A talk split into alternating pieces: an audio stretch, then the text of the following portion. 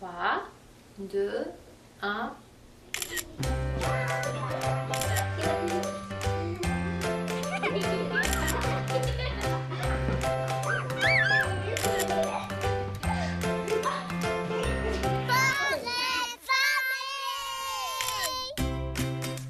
Bonjour, j'espère que vous allez bien. Marianne Paquette avec vous, avec grand plaisir pour les 60 prochaines minutes. Vous écoutez l'émission Portrait de famille sur Canal M et aujourd'hui, je vous présente la famille Bruno Côté. C'est la famille de Frédéric et Geneviève, les parents d'Arthur, 8 ans, et d'Alice, 6 ans. Et je tiens à le souligner, c'est la première fois que l'on reçoit un couple à l'émission. Je tiens à le souligner parce que ça fait plus de 20 émissions que l'on enregistre et c'est la première fois qu'on a un couple. On est très chanceux parce que il paraît que Frédéric et Geneviève, c'est le Dream Team. Alors, on découvrira, j'en suis certaine, un petit peu plus tard, pourquoi. Euh, comme à l'habitude, vous commencez à le savoir, je m'inspire du contexte familial pour construire l'émission. Donc, du parcours de Frédéric et Geneviève, de leurs préoccupations, euh, de leurs questionnements aussi. Donc, en deuxième partie d'émission, on joint Cathy Bazinet, les journalistes, communicatrice, fondatrice du site e-santé communication. Et avec elle, on parle de la force et de l'utilité des médias sociaux pour créer des réseaux de parents et de familles. Aussi avec Dr François Corbin, médecin biochimiste et chercheur clinicien, également directeur de la première clinique de référence sur le syndrome du X fragile. Il sera là, lui, pour nous éclairer sur la recherche afin de mieux comprendre, de mieux traiter cette maladie génétique. En chronique aujourd'hui, l'ergothérapeute Jean-François Pichette, avec qui on discute du trouble d'intégration sensorielle. Et puis, pour finir, Sarah Delava sera avec nous en studio. Elle nous présente l'espace Oriri, dont elle est euh, cofondatrice. C'est un endroit de création, c'est un endroit aussi d'exploration, de découverte pour les petits et les grands. Ça va être bien bon, cette émission-là. Restez là.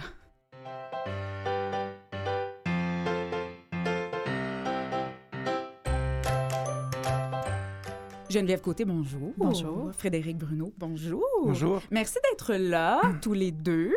Merci de nous avoir invités. Merci d'être venus de Québec, faut quand même le dire. Vous avez euh, pris la voiture et fait plusieurs kilomètres pour venir nous rejoindre. Vous êtes les parents d'Arthur, d'Alice, que l'on peut voir sur cette photo que vous avez choisi tirée euh, du soleil dans un article signé Mylène Moisan. Souvent, je demande aux parents pourquoi vous avez choisi cette photo-là. Et là, je pense que vous allez me dire parce que pour une rare fois, Arthur pouvait rester un petit peu assis pendant quelques minutes. En fait, c'est qu'on n'en a pas beaucoup des, euh, des photos de famille. C'est euh, ça, c'est une des rares fois où on avait un photographe professionnel qui est venu à la maison à la suite de l'article pour illustrer l'article puis qui nous a placés, puis qui a réussi. Euh, effectivement, Arthur bouge beaucoup. Puis on le voit même sur la photo, il, est en mouvement, mais quand même, il est là. Donc, c'est une des rares photos de famille qu'on a à quatre, en fait. Et vous êtes tous les quatre très souriants. On voit l'étoile de Frédéric en arrière-plan. Vous êtes artiste peintre, Frédéric. Si on a le temps, on pourra y revenir. C'est une très belle photo. Dream Team. Bon, c'est Frédéric euh, qui m'a dit ça, Geneviève. ben, disons qu'on a un Dream Team, mais c'est surtout nos intervenantes euh, qui euh, gardent Arthur à la maison en ce moment. Euh, mais on fait une bonne équipe euh, parce qu'on est complémentaires, Oui, dans le fond. voilà. Arthur, il vit avec le syndrome d'X fragile, une maladie qui est quand même assez rare, qui touche davantage les garçons, 1 sur 4000. Comment ça se manifeste, ce syndrome-là, chez votre fils? En fait, euh, le syndrome X fragile, c'est vraiment un spectre. Donc, ça peut se manifester de toutes sortes de façons. Chez Arthur, Arthur, principalement, il présente une déficience intellectuelle qui est encore difficile à qualifier parce que hum, pour faire des. pour quantifier une déficience intellectuelle, il faut, faut, faire des tests. Puis c'est des tests qui sont souvent pas adaptés à cette clientèle-là. Donc, il Mhm. faut participer aux tests. Puis si on, on est un enfant euh, X fragile, ben on a. On n'a pas nécessairement tellement envie de, de faire ces tests-là dans la- de la façon dont il faut les faire. Donc, c'est difficile à quantifier.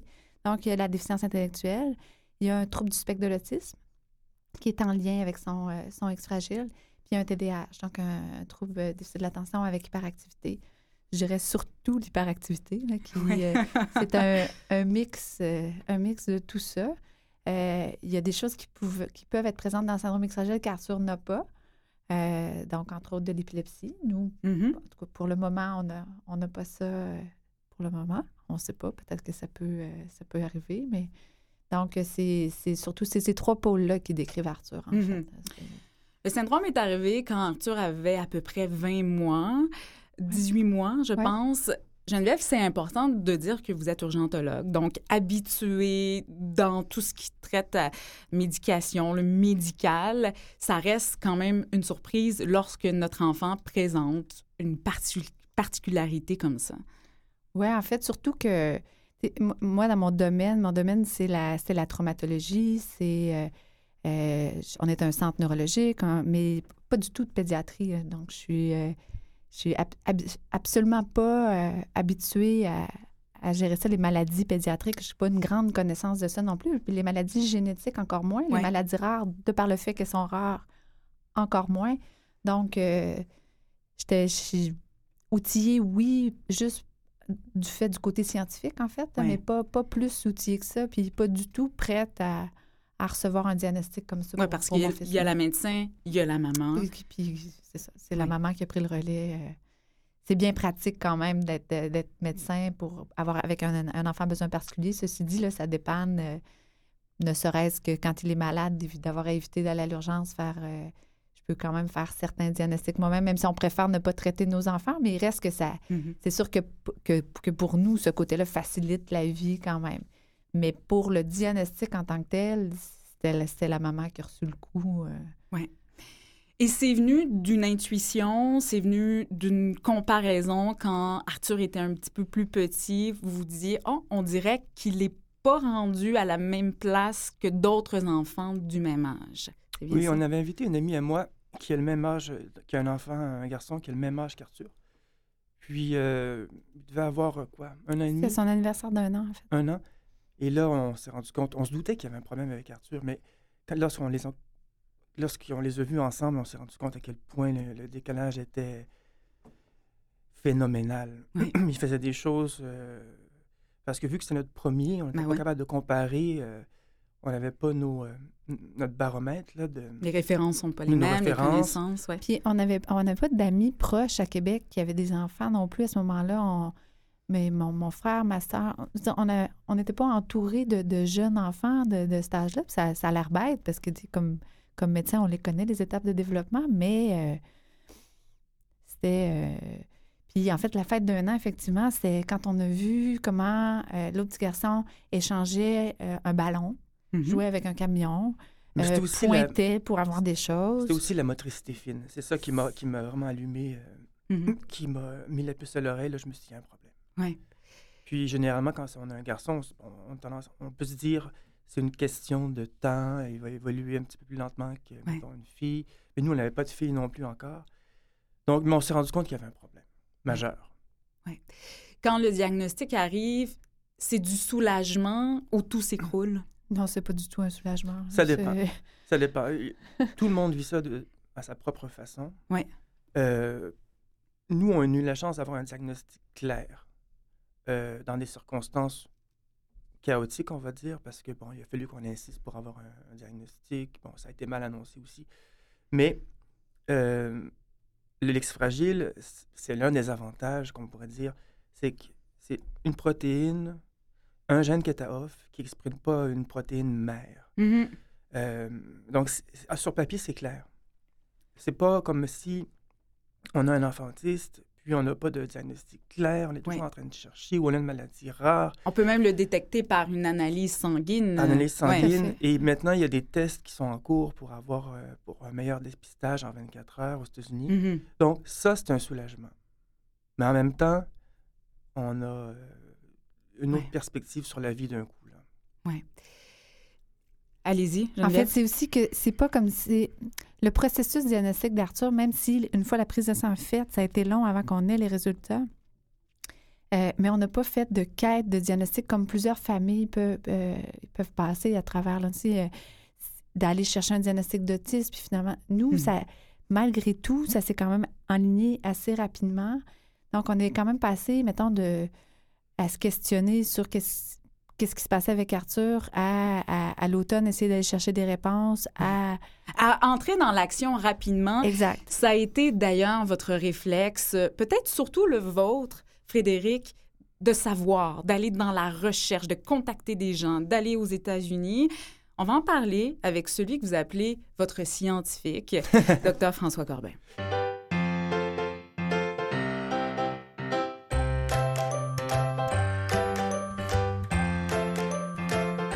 François Corbin, bonjour. Bonjour, Madame Paquette. On vous joint du côté de Sherbrooke, c'est bien ça? C'est bien ça, oui. Vous êtes médecin Euh, biochimiste. Oui, au, centre de recherche du CHU, voilà. Vous êtes médecin biochimiste et chercheur euh, clinicien à la faculté de médecine et des sciences de la santé de l'Université de Sherbrooke et directeur de cette première clinique de référence sur le syndrome du X fragile. On est là pour parler, pour démystifier ce qu'est le X fragile. Euh, ça touche davantage les garçons, François Corbin. Pourquoi donc? Ben, en fait, euh, d'abord, au point de vue de la fréquence, c'est plus fréquent chez les garçons euh, parce que, en fait, ils sont atteints plus sévèrement que les filles. Euh, on parle d'une déficience intellectuelle de, modérée à sévère, alors que chez les filles, euh, la déficience intellectuelle est moins importante. Pourquoi? Parce que c'est lié au chromosome X. Donc, les hommes ont un seul chromosome X, alors que les femmes ont deux chromosomes X. Alors, le syndrome du X fragile, c'est dû à l'absence d'une protéine due à une mutation dans le chromosome X, ce qui fait que la majorité des garçons, comme ils ont juste un chromosome X, ils ne produiront pas du tout de protéines, Mhm. alors que chez les femmes, comme ils ont deux chromosomes X, même s'ils ont le syndrome du X fragile, l'autre chromosome peut produire de la protéine, et dans ce cas-là, en fait, euh, elles, elles seront moins affectées. Mhm. Et dans les faits, il y a- parmi ces filles X fragiles, il y en a en fait qu'on ne détecte pas de déficience intellectuelle. Donc, on peut penser que dans certaines familles qui n'ont pas de garçons X fragiles, ben on ne détectera pas non plus ces femmes qui auront le syndrome d'X fragile. Mhm. Parce que de point de vue phénotypique, là, de point de vue de l'apparence, euh, c'est pas évident un garçon qui a l'X fragile. C'est pas comme la trisomie 21 ou le syndrome de Down où euh, le faciès est un petit peu plus particulier. Mhm. François Corbin, lorsqu'un papa comme Frédéric, une- maman comme Geneviève cogne chez vous en tant que chercheur, en tant que scientifique pour les aider à aller plus loin dans, la recherche, est-ce que on a envie de sauter dans, le bateau? Est-ce que ça nous fait peur? Comment on réagit à ce genre d'appel-là? Ben, je vous dirais que ici à la clinique, euh, j'en vois de tous les âges, de 18 mois à 52 ans, parce que le X fragile n'est pas une maladie mortelle, Mhm. euh, c'est une, ma- c'est un- une maladie neurodéveloppementale, c'est-à-dire que il progresse, mais à un rythme beaucoup plus lent que euh, les enfants euh, typiques.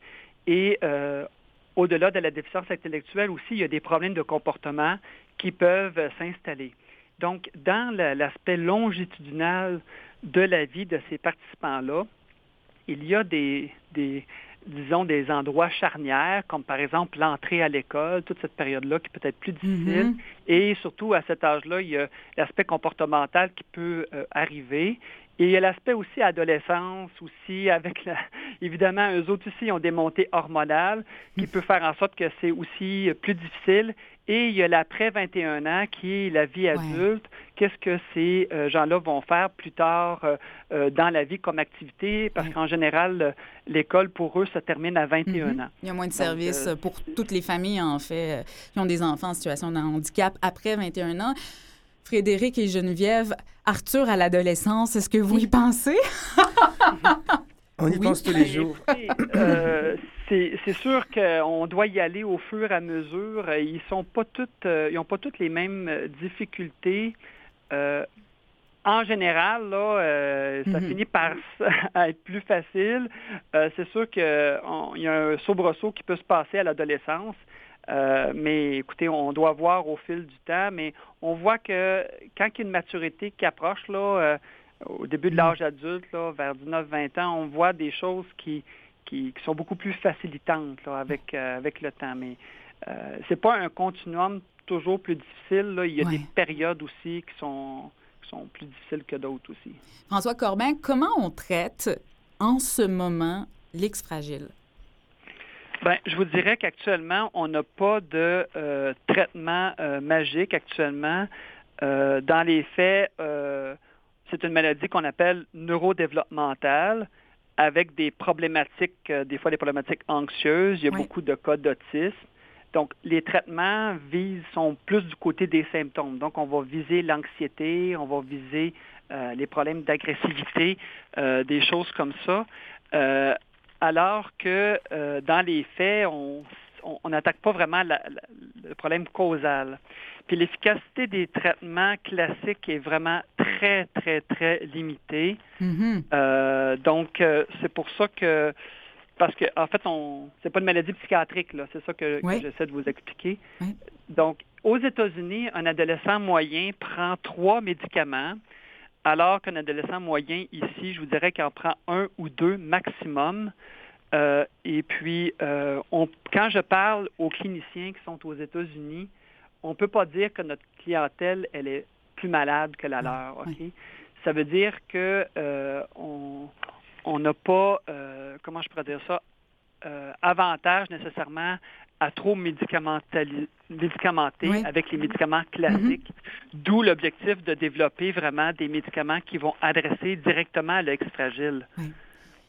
J'ai envie de m'intéresser pour euh, les minutes qui nous restent, François Corbin, à les prochaines recherches. Vous visez, avec Frédéric, avec Geneviève, une cure que l'on souhaiterait totale, qui sera peut-être partielle pour le moment. En quoi consistent les recherches sur le X fragile en ce moment? Bien, euh, je vous dirais que euh, le, X fragile est probablement le syndrome dont la, la, cause, en fait, de déficience intellectuelle puis d'autisme est la plus connue et la plus simple. C'est-à-dire que c'est l'absence d'une protéine. Mm-hmm. Donc, la communauté à la fois de l'autisme et la communauté de déficience intellectuelle regarde avec très attention ce qui se passe dans le domaine. Euh, l'avantage de la recherche qu'on a faite depuis euh, toujours, depuis 1991, on connaît euh, la cause de la maladie, qui est en fait l'absence d'une protéine, et donc on a développé des modèles animaux sans la protéine pour voir quels étaient les problèmes qu'on pouvait voir. Mm-hmm. Donc, donc, il y a eu beaucoup de recherches qui ont été développées pour mieux comprendre la souris, puis développer des traitements. et donc, il y a certains de ces traitements qui sont, variés, sont avéré en fait spectaculaire chez la souris. Mhm.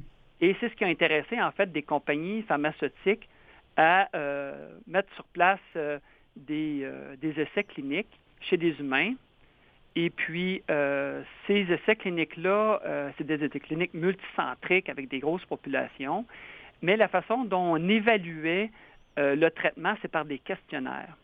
Et on s'est rendu compte assez rapidement que juste le fait de participer à, la, euh, à des recherches comme mm-hmm. ça avait des effets importants sur l'amélioration, dans le sens que, vous savez, euh, le fait de participer à ces études-là, il, y a un, sentiment de fierté. De prise en charge aussi. Un sentiment de prise en charge. Oui, effectivement. Puis euh, c'est sûr que pendant une étude clinique, on les voit de, de façon beaucoup plus fréquente. Euh, on les voit aux quatre semaines ou aux huit semaines, ce qui est vraiment différent. Donc, il y, a des, il y, a une alliance thérapeutique, il y a des liens qui se fait entre euh, le, participant et euh, l'équipe. Et en général, les expériences qu'on a au point de vue des essais cliniques sont toujours positives dans ce contexte-là. quand on fait des études placebo contrôlées, là, on est capable de vraiment mesurer l'effet placebo. Quand on fait des essais où tout le monde prend le médicament, ça devient plus difficile de différencier. Mhm. Toujours est-il que euh, donc, c'est positif de participer à la recherche. C'est ce que je veux dire. Et la dernière chose qu'on veut, c'est créer des, les rendre malades, parce qu'ils ne sont pas des gens malades. Ils ont une condition. Euh, je ne les appelle pas des patients ou des malades. C'est des gens qui ont une condition particulière. Euh, et puis, donc, on, fait vraiment attention à ces principes-là, que la participation de la recherche, ce soit quelque chose de vraiment bénéfique. Et de gratifiant.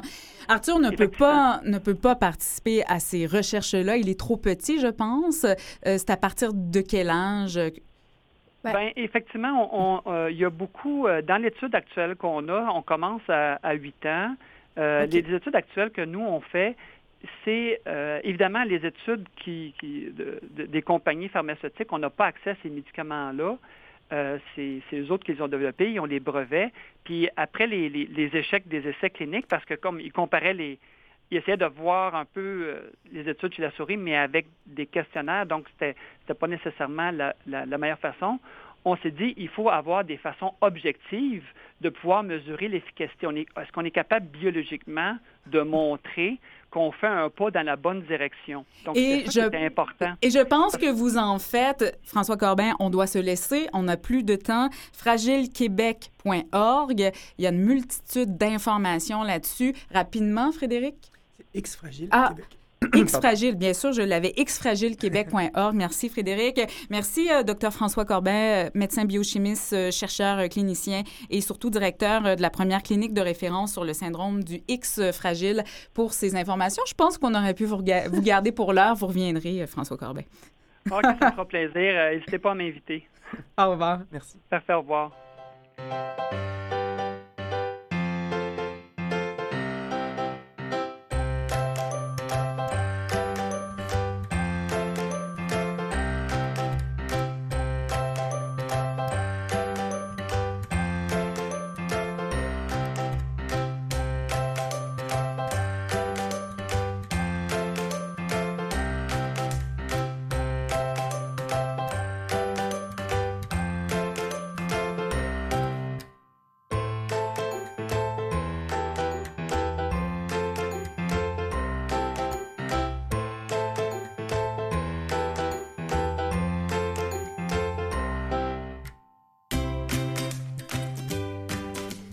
Jean-François Pichette, bonjour. Oui, bonjour. On vous joint du côté de Québec où est votre clinique, la clinique réadaptation Hypoaction.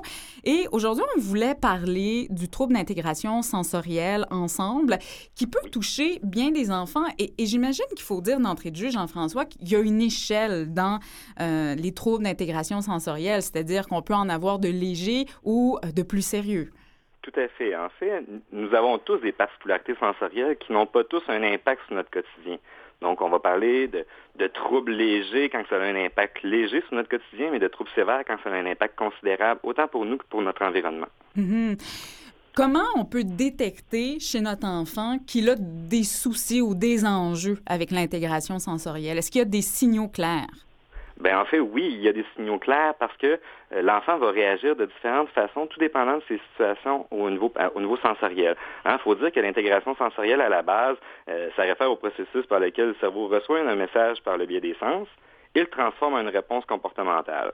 Donc, tout dépendant de la réponse que le cerveau va faire en fonction du message reçu, ben ça va jouer au niveau de sa capacité à rentrer en relation avec son environnement. Donc, les sens agissent de pont avec notre environnement, qui fait en sorte que euh, l'enfant euh, l'enfant doit s'adapter à ce qu'il reçoit. Puis si le message est erroné, ben ça va avoir un impact euh, autant au niveau de ses habitudes de vie que ses relations avec les autres. Bien sûr, si par exemple le signal est trop fort ou pas suffisamment. Si on donne des exemples concrets, Jean-François, bon, un vêtement par exemple qui pourrait déranger, est-ce que c'est un trouble d'intégration sensorielle? comment on peut définir ça?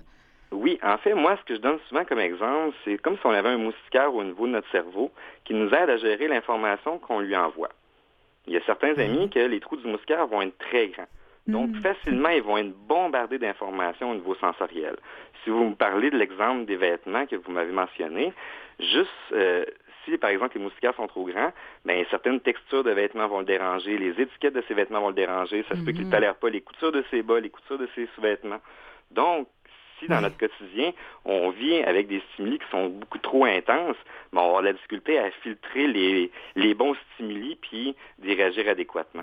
Frédéric et Geneviève, est-ce qu'Arthur, il a des soucis avec ça? Oui, en fait, Arthur, il y a beaucoup de soucis avec ça. Puis nous, de la, façon dont moi je l'expliquais, euh, aux divers intervenants qui agissent avec Arthur, c'est que justement, en termes de filtre au niveau du cerveau, c'est qu'Arthur, si habituellement notre cerveau filtre 99% des stimuli qui sont disponibles autour de nous, puis qu'on en utilise 1% Arthur, c'est un peu l'inverse. Donc, lui, il voit toute la lumière, tous les sons ont la même, la même intensité. Il va capter toutes les textures, il va, il va, il va voir tout ce qui se passe, pas juste la, la chose importante à voir quand on est en train d'avoir une discussion avec mm-hmm. lui, mais autant le bruit des oiseaux, l'avion qui passe, la clarté du bleu, le soleil. Tout en même temps. Tout en même temps, il est bombardé d'informations. Mm. Donc, il, ça les rend, ça les- Arthur, ça le rend encore plus agité. et anxieux probablement. Jean-François, je m'adresse aux parents qui nous écoutent, des stratégies concrètes dans le quotidien pour les parents qui vivent avec des enfants qui ont des troubles d'intégration sensorielle. Mais premièrement, il faut, faut prendre en considération que les stratégies vont être différentes d'un enfant à l'autre en fonction de ses besoins. Donc, un, un enfant qui aurait un profil d'hypersensibilité, euh, un peu comme Arthur, donc qui va être très stimulé par son environnement, et il va y avoir différentes stratégies qui vont fonctionner, euh, notamment les stratégies proprioceptives, qui vont avoir un effet d'apaisement au niveau du système nerveux. Donc, quand on parle de proprioception, donc c'est tout ce qui est pression contre les articulations Mhm. contre les muscles. Donc, tout- toute activité qui va nous permettre de pousser, tirer, euh, transporter des charges vont répondre à ce besoin-là. Euh, les pressions fermes au niveau de son corps vont l'aider également. On peut même penser à utiliser une catalogue dans la chambre de l'enfant Mhm. pour l'aider lors du sommeil. Euh, la succion sur une, euh, sur une paille pour la gourde, par exemple, va aller chercher l'effet proprioceptif en bouche et va également aider. Donc, pour, pour certains enfants, les stratégies proprioceptives vont être très gagnantes parce qu'on va sécréter de la dopamine puis de l'endorphine dans le cerveau de l'enfant qui, eux, vont avoir un effet d'apaisement. Ce qui arrive, c'est que, euh, par exemple, pour Arthur, son verre d'eau dans sa tête, il se remplit très rapidement. hein. On disait tant tout à l'heure qu'il était bombardé d'informations. Donc, plus que son cerveau est rempli, bien plus ça devient pour, pour lui difficile de fonctionner. Le but en mettant des routines sensorielles dans son quotidien, c'est qu'on va vider son verre d'eau pour permettre la- de, de laisser place à la nouvelle information.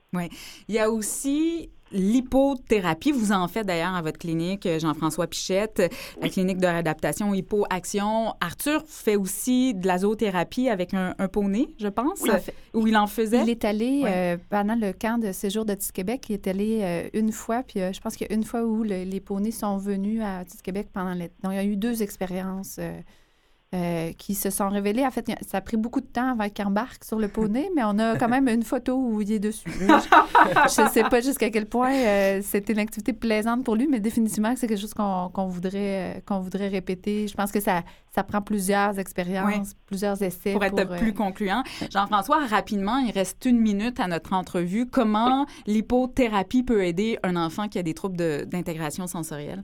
Bien, premièrement, c'est sûr que l'aspect cheval va avoir un effet motivant au niveau du traitement de l'information. Donc, c'est sûr que versus des interventions en salle, euh, la- juste la proximité du cheval va être très thérapeutique. En plus de ça, euh, les inputs du cheval lorsqu'il va marcher, va- lorsqu'il va se Mhm. déplacer, va offrir de la stimulation proprioceptive. Donc, on va rendre disponible l'enfant tout au long de la séance Mhm. en répondant à son besoin de cette façon-là. Puis, ça nous permet de travailler d'autres choses, puis lui faire vivre des Il est plus disponible. Jean-François Pichette, vous êtes ergothérapeute, président de la clinique de réadaptation HypoAction, Merci beaucoup. Merci à vous. Et nous, on se retrouve après la pause. Restez pas loin.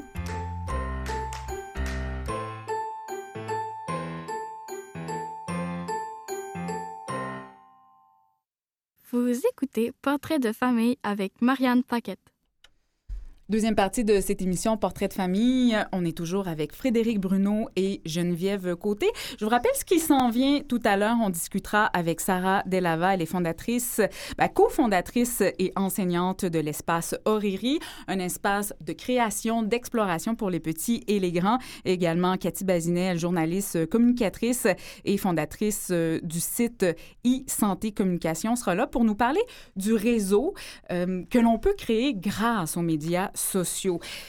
Mais de retour avec Frédéric et Geneviève, on parlait euh, tout juste, euh, ben, en première partie, de ce choix-là qui arrive lorsqu'on reçoit le diagnostic d'X fragile d'Arthur, de passer à l'action. Il y a, euh, bon, d'appeler François Corbin pour créer l'association. Il y a aussi une fondation qui est en cours de création, de formation. Pourquoi ce dé- bon, y a désir d'action, mais aussi de contact, de créer un réseau, c'est important, Frédéric, pour vous? Mais moi, ça a été ma façon de gérer mon, stress, mon angoisse. euh, C'est un choc, c'est un choc post-traumatique, un diagnostic. Donc là, euh, moi, je me suis lancé euh, dans la recherche, dans la, la compréhension de la recherche, parce que moi, j'avais pas de, je savais pas ce que c'était qu'un chromosome au début. Oui, ben ouais. Et euh, j'ai décidé de me faire un, un petit blog pour me, pour me mettre euh, en ligne des signets qui allaient me permettre de mieux comprendre euh, la recherche. Parce que quand j'ai compris qu'il y avait une cure possible, là, je me suis lancé. Ouais. Et de fil en aiguille du blog, j'ai fait une page Facebook qui est devenue euh, l'Association Ex-Fragile euh, Québec. Et à ça s'est greffé un groupe de- d'entraide. Puis maintenant, on a presque 230 familles. Oui. Et moi, je dis aux parents de- qui sont euh, dans notre situation avec l'ex-fragile ou l'autisme de, de ne pas rester seuls parce que maintenant, il y a des ressources, il y a des parents, il y a des familles qui s'entraident. Ça, c'était le côté associatif de la, de la chose. Maintenant, on est rendu à la fondation pour nous-mêmes financer la, La recherche, recherche. ouais. Geneviève est, est d'ailleurs la présidente de la fondation. Moi, je suis le fondateur, mais c'est la présidente. Je vais vous la- laisser vous expliquer. La Fondation Arthur Bruno. Mais avant aussi, ce qui m'intéresse, c'est qu'il y a cette recherche de réseau, ce désir d'action qui vient d'un isolement. On reçoit un diagnostic. Il y a aussi le fait qu'Arthur, ce soit une petite boule de feu. Vous Mm. l'avez nommé comme ça, euh, Frédéric, sans cesse en mouvement, la peur de déranger. Sur un couple, euh, ça a énormément d'impact. Soudainement, de se retirer et de voir moins de gens, moins de personnes. Ben, dans notre cas, nous, notre vie sociale euh, s'est arrêtée à peu près euh, le jour du diagnostic. Le 8 février Le 8, 2010. oui, à 11 h le Mm. matin. Mm. Et, mais, donc, ça a été une façon aussi d'aller euh, d'aller chercher des, des gens qui, qui traversaient, qui avaient traversé la, la même épreuve que nous. Et je me suis tourné vers les Américains au début. Ouais. Puis, on est, on est partenaire officiel de la Fondation de recherche américaine, Fraxa Foundation. Puis, ils nous ont beaucoup aidés, eux, à monter euh, notre réseau d'entraide qui est francophone, qui, dé- Oui. qui déborde le Québec. On a des amis euh, partout dans le monde francophone. Et les gens se, se donnent des trucs et les gens s'entraident. Ça peut être au niveau de la médication, ça peut être au niveau légal. Mhm. Et c'est ça qui, moi, je me suis rendu compte que ça brisait l'isolement. Ouais. Parce qu'effectivement, nous, c'est- ça a été notre réflexe, mais quand on a eu le diagnostic d'Arthur, euh, moi, j'étais enceinte. Oui, oui. Puis, c'est un l'ex-fragile. C'est moi qui suis porteuse de, de cette prémutation-là. C'est moi qui, qui lui a transmis à Arthur, sans le savoir, évidemment, je ne savais pas. Mais euh, je l'ai transmis à Alice aussi. Mais en fait, pendant quand on a eu le diagnostic euh, d'Arthur, on, on- donc on, on a dépisté Alice pendant la grossesse, puis on attendait ce résultat-là avec beaucoup, avec beaucoup d'angoisse. Puis c'est ça un peu qui a forcé notre isolement aussi, c'est qu'on a senti le besoin de, se faire comme un, cocon familial, puis de, gérer notre, choc entre nous, puis de, mener à bien la grossesse d'Alice, qui finalement est porteuse, donc est comme moi, mais euh, puis de une fois, après tout, tout il fallait gérer un bébé naissant, mais moi, je, donne toujours un exemple, euh, quand on est rentré à l'hôpital pour accoucher d'Alice, moi, mon seul but, c'est de sortir au plus vite pour aller m'occuper d'Arthur. Ouais. On n'a pas, on n'a pas vécu l'accouchement d'Alice, on n'a pas, euh, on l'adore, c'est pas ça que je... Mais on avait, on avait tellement la tête pleine d'X fragile puis d'Arthur que... Ouais. Et ça touche, tout- ça touche un enfant, ça touche un couple et ça touche une maladie génétique, ça touche toute une famille, la vôtre, la famille côté. Euh, au complet. Moi, je suis donc je suis porteuse. Le, le- le risque, c'est l'insuffisance ovarienne précoce. Donc, moi, je suis en ménopause précoce. Euh, ça touche. ben, moi, ma sœur est porteuse.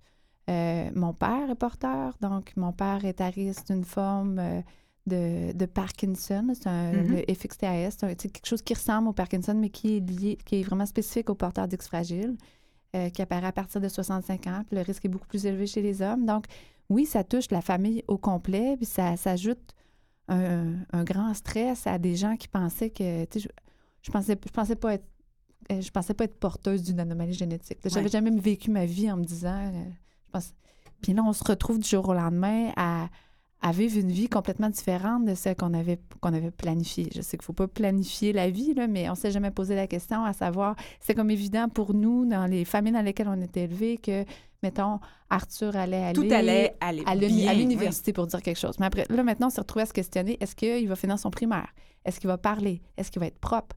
Est-ce qu'il Il va va avoir pouvoir des attacher amis? son manteau. Est-ce qu'il va avoir une vie sexuelle? Est-ce qu'il va plein de questions que, que, on pense pas avant de concevoir un enfant là, c'est c'est tout ça qu'il faut absorber en même temps puis qu'on absorbe encore au jour le Oui. jour là, Il y a des impacts aussi, dans votre cas, Frédéric, sur la santé. Oui, euh, parce que moi, je suis euh, bipolaire en plus. Donc, euh, ça, comment on pourrait dire, ça m'a, ça a fait un peu exploser ma bipolarité. Pas exploser, mais ça, ça a déréglé un peu les choses. Ouais. Donc, j'ai eu mon diagnostic en 2014. Donc là, euh, on a rajouté un diagnostic par-dessus un diagnostic, dans le fond. Ouais. Donc, ça fait pas mal de choses à, gérer. gérer, Oui. mais euh, on est encore vivant. Là. Oui, vous êtes on bien est- là Et on est rempli d'espoir. On est encore vivant, on est encore en couple, toute la famille Ouais. est là. Ouais. Puis effectivement, on est empli d'espoir, puis c'est pour ça la fondation. euh, Je, veux- je Arthur voulais y en revenir, euh, justement. J'ai entendu le téléphone sonner. Cathy Bazinier est là et j'ai envie qu'elle entende un petit peu la création de cette fondation où vous avez mis votre espoir, justement. Oui, en fait, c'est qu'au départ, on avait besoin d'un d'un groupe de soutien, on avait besoin de la communauté, on avait besoin d'une association de parents, on avait c'est tout c'est tout ça que la communauté Face- Facebook c'est magique pour ça en fait, c'est que euh, au bout euh, au bout d'un de, de notre clavier, on a accès à plein de familles qui vivent les mêmes réalités que nous, puis on peut déverser notre notre, notre désespoir, notre notre colère, pour avoir une réponse immédiate, puis c'est c'est une grande force, mais nous on avait aussi besoin d'avoir euh, la sensation que on travaillait pour la cure. Moi, je peux pas, Ouais. on peut pas rester chez nous les deux à se dire, il y a une cure possible, ben on va attendre qu'elle arrive, quelqu'un d'autre va la financer. Non, c'est impossible. Ouais. Il faut qu'on aille la chercher, il faut qu'on ait l'impression qu'on a fait tout ce qu'on pouvait. Et le sentiment aussi de laisser quelque chose, de transmettre. Parce qu'une fois qu'on a fait des découvertes, qu'on a peut-être trouvé une cure partielle, une cure totale, bien, il y a d'autres familles qui en bénéficient. On peut fait, partager oui. ça. Et on va en parler un petit peu avec Cathy Bazinet de cette force-là, de ce réseau-là l'on- que l'on peut créer et qui a différents outils en 2017, dont les médias sociaux.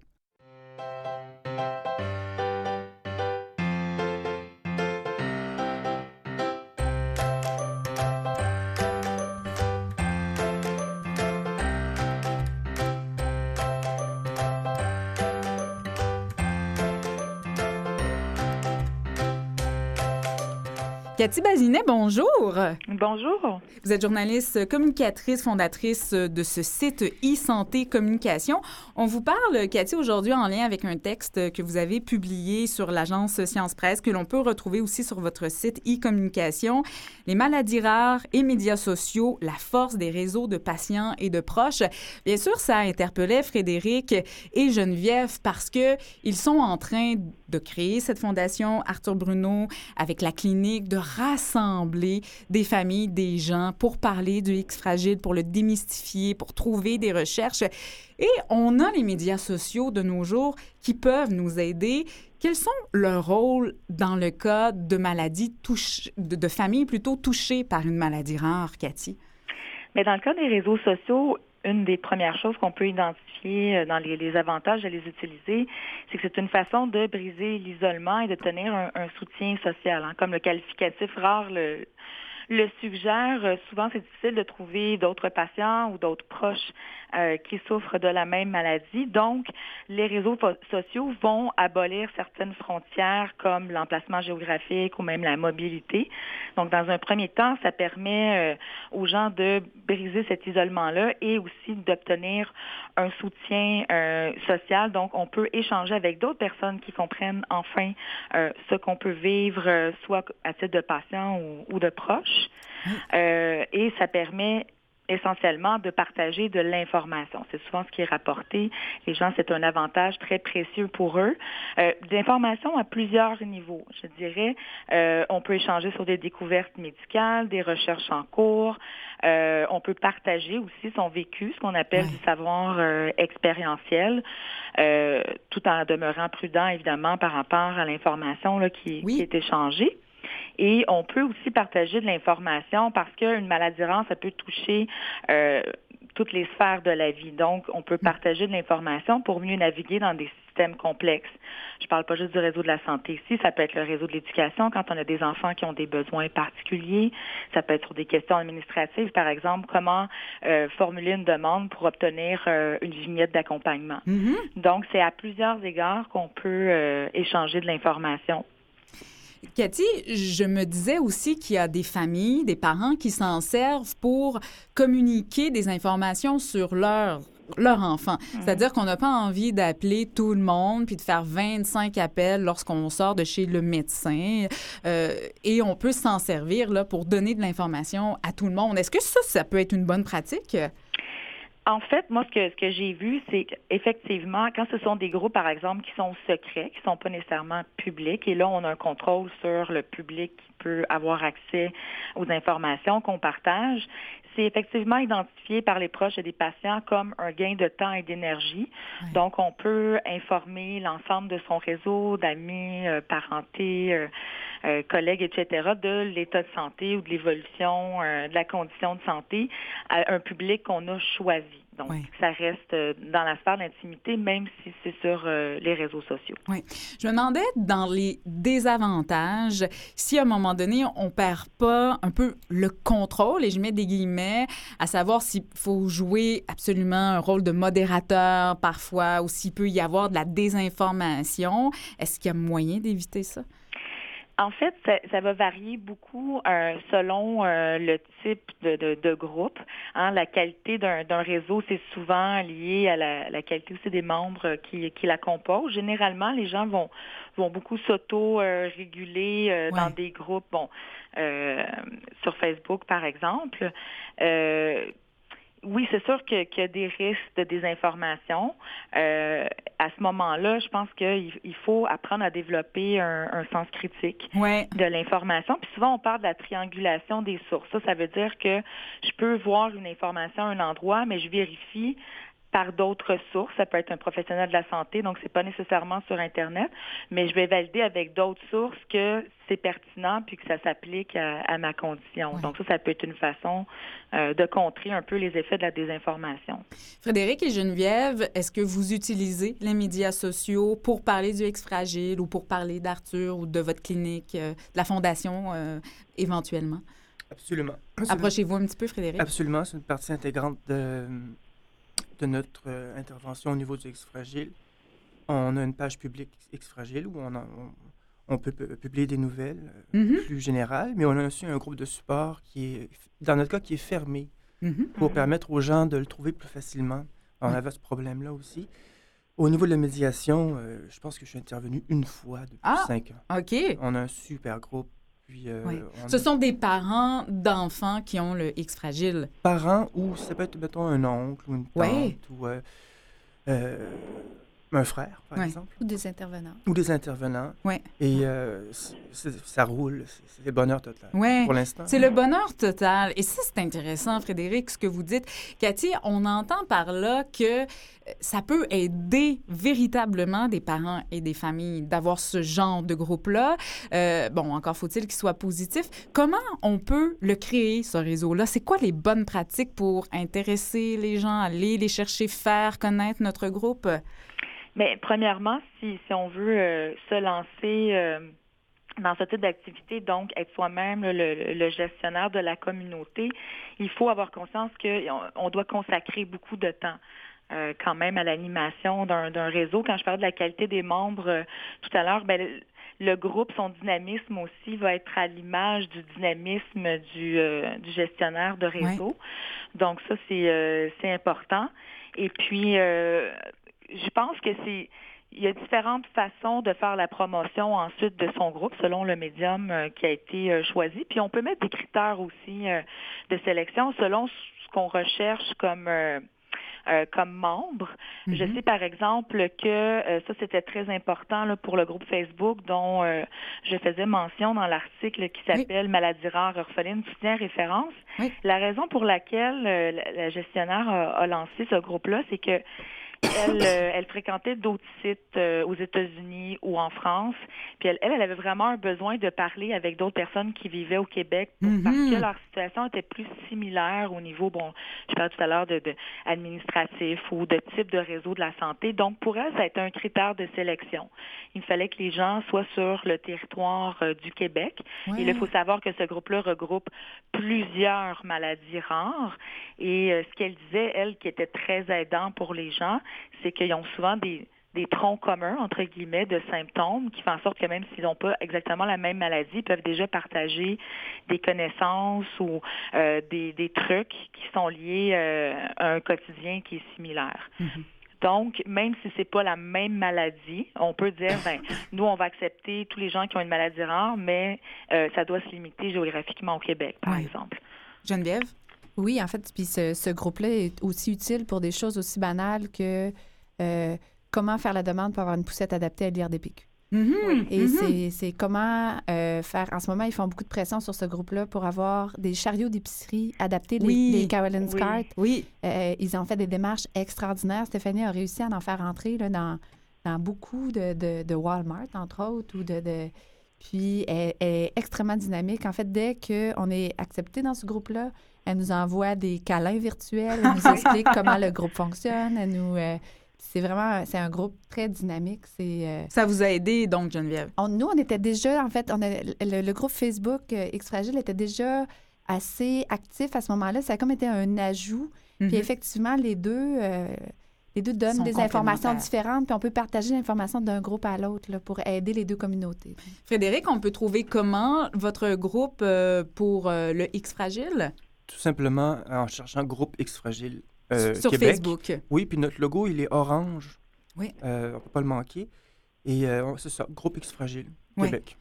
Comment, Cathy, quand on démarre ce genre de groupe-là, qu'on a envie d'interpeller des familles, on peut évaluer que nos interventions sur les médias sociaux sont adéquates, sont efficientes? Mais un peu comme je disais tout à l'heure, il faut, euh, il faut déjà développer un, un sens critique quand on, on partage de l'information. On parle de plus en plus de curation de contenu. Donc la curation, c'est, un mot qui vient de l'anglais là, euh, qui signifie prendre soin. Donc c'est l'idée de soigner l'information qu'on va partager. On va Mhm. nous-mêmes déjà faire un tri, on va les valider. Et souvent, les gens ont le réflexe de partager de l'information sans avoir lu au préalable nécessairement. Donc, c'est c'est vraiment de développer une vigilance en termes de qualité d'information qu'on va partager. Euh, déjà, ça, je trouve que c'est c'est un point super important. Et puis, en partageant de l'information pertinente, euh, des recherches, puis encore, on, on anime dans le fond la communauté, on permet aux Mhm. gens de réagir et de partager à leur tour euh, de l'information qui est pertinente. Oui. Et comme le disait tantôt Geneviève par rapport à, à cette maman-là, pour les, les Caroline, c'est qu'elle prend soin de son réseau, les câlins virtuels, les petits coucous. euh, c'est une façon aussi d'entretenir et de s'occuper des gens qui nous suivent. Oui, absolument. Et je vous dirais que ça devient contagieux, que d'autres Ah. aussi euh, euh, adoptent cette, euh, cette façon là, de communiquer. Donc, euh, ça, ça, ça a un effet positif sur l'ensemble du groupe. Oui. En terminant, Frédéric, peut-être, ça vous apporte quoi, ce réseau-là, sur Facebook? Parce que oui, vous transmettez de l'information, mais vous, personnellement, en tant que papa, est-ce que ça a aussi des retombées? Euh, absolument, dans le fond, euh, parce que ça, me- ça me permet de, ben, de me rendre utile Oui. Voilà. et euh, puis en même temps, c'est agréable. Donc, je rends l'utile l'utile à l'agréable. Je suis bien content.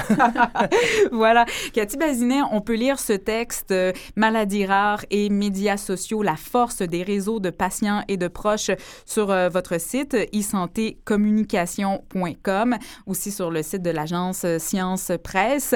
Ça a été un plaisir de vous parler aujourd'hui. Cathy, vous êtes journaliste, communicatrice et fondatrice, éditrice de ce site e-santé communication. Merci. Merci infiniment. Bye bye. Au revoir. Et dernière invitée de ce 60 minutes, Sarah Delavant. On l'avait annoncé tout à l'heure, elle est en studio. Merci beaucoup, Sarah, d'être présente avec Ça me nous. fait très plaisir. Vous êtes chorégraphe, euh, danseuse et enseignante, également cofondatrice de l'espace Oriri, qui, comme je le disais tout à l'heure, est un espace multigénérationnel d'expérimentation, de création sur la rue Partenay, donc pas très loin d'ici. Hein? Exactement. Sarah? Oui, au coin d'Ontario. Comment on peut nous faire ressentir cet endroit-là lorsqu'on y entre? C'est quoi l'espace Oriri? Alors, l'espace Oriri, c'est un espace euh, avec du plancher de bois franc, avec euh, des grandes fenêtres et avec euh, un endroit qu'on nomme le clos-lieu. Alors, le clos-lieu, c'est un espace tout coloré, comme une espèce de cocon qui invite à la concentration et Mhm. dans lequel on pratique le jeu de peindre. Multigénérationnel aussi parce que vous y accueillez des gens de tous les âges. Absolument. En fait, les ateliers qu'on propose sont vraiment offerts et ouverts à tous, donc complètement inclusifs. Et euh, l'approche, par exemple, du jeu de peindre est assez accessible, ce qui permet que ce qu'on ait 3 ans ou 103 ans, on peut euh, le pratiquer sans souci. Jeu de peine, c'est pour ça que vous êtes ici, euh, Sarah Delava, parce que aussi, bon, Frédéric Bruno, on le disait tout à l'heure, est artiste peintre. On avait envie de lui proposer une ressource pour lorsqu'il reviendra à Montréal. Hein. Euh, de faire avec ses enfants, mais on pourrait y amener aussi nos neveux, nos petits-enfants. Est-ce qu'il faut absolument être accompagné d'un enfant pour le jeu de peindre? Absolument pas. En fait, euh, il y a des enfants qui viennent peindre seuls, sans parents. Il y a des Ah parents ouais. qui viennent peindre sans leurs enfants. Il y a des adolescents, il y a des adultes, il y a des personnes plus âgées. Et il y a aussi des gens qui viennent en famille. Donc, Mhm. une grand-maman avec son petit-enfant, euh, une maman avec ses deux enfants, euh, en couple, peu importe. en Tout fait. est possible. Tout est Toutes les combinaisons sont possibles. C'est quoi le jeu de peindre, Sarah? Alors, le jeu de peindre, c'est en fait. Bah, c'est un jeu, comme son nom l'indique, c'est-à-dire que c'est pas un cours d'art, on va apprendre une technique et on va chercher à créer un résultat, euh, mais vraiment un espace de créativité, alors en peinture, où on joue avec les pinceaux, avec les formes, avec les couleurs, et on peint debout euh, avec la feuille punaisée au mur. Il y a une espèce de grande table au centre de l'espace qui s'appelle la table palette, et toutes les couleurs sont là, et on partage cet espace euh, de couleurs avec euh, chacun. On partage les pinceaux euh, avec tout le groupe qui est là. Et puis, on peint ce qui nous vient. Donc, en fait, il n'y a pas de Mhm. thème, il n'y a pas d'exercice pendant la séance. Chacun laisse vraiment jaillir euh, le geste de peindre, les formes qu'il a envie de poser sur le papier. Et c'est, en ce sens, c'est une forme vraiment de- d'espace de liberté et de permission d'expression. C'est une technique qui vient de quelque part, le jeu de peindre. Alors bon, oui, tout à fait. L'approche elle-même du jeu de peindre, elle a été développée par Arnaud Stern depuis déjà presque 60 ans. Et c'est un monsieur qui maintenant a 95 ans et qui n'a fait, en fait, qui a fait ça toute sa vie. Et alors, euh, voilà, ma collègue Carole et moi, on a été formés auprès de lui euh, il y a deux ans. Et puis, c'est vraiment cette approche-là euh, qu'on propose Ouais. parce qu'elle est vraiment formidable. Ça apporte quoi à un enfant, la créativité, de le laisser s'exprimer sans trop de cadre, si je comprends bien, juste avec des couleurs et vraiment une grande liberté? Mhm. Oui, alors, euh, ben, déjà, effectivement, on pourrait penser qu'il n'y a pas de cadre, mais en fait, il y a, comme dans tout jeu, des règles du jeu. Ouais, Et en fait, ces règles du jeu sont très structurantes, ce qui permet qu'on peut s'asseoir un petit peu sur cette structure pour soutenir en fait l'expression vraiment spontanée et cette forme de permission d'expression, cette liberté.